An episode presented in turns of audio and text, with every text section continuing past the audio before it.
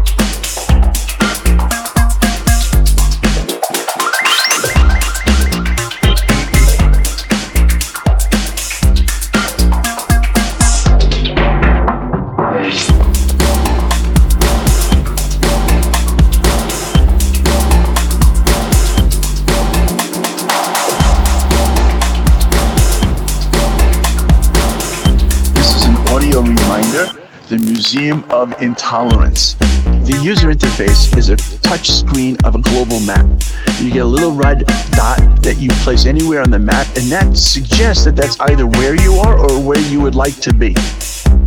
And all activity hubs around that red dot.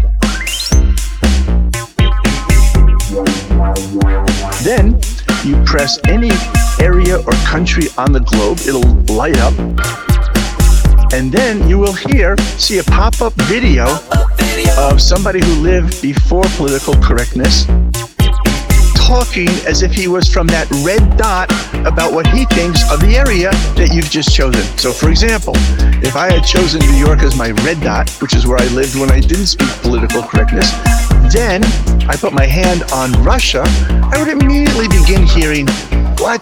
Those commie pinkos, right? Better dead than red. Chillicothe Vietnamese, right? I would talk like that.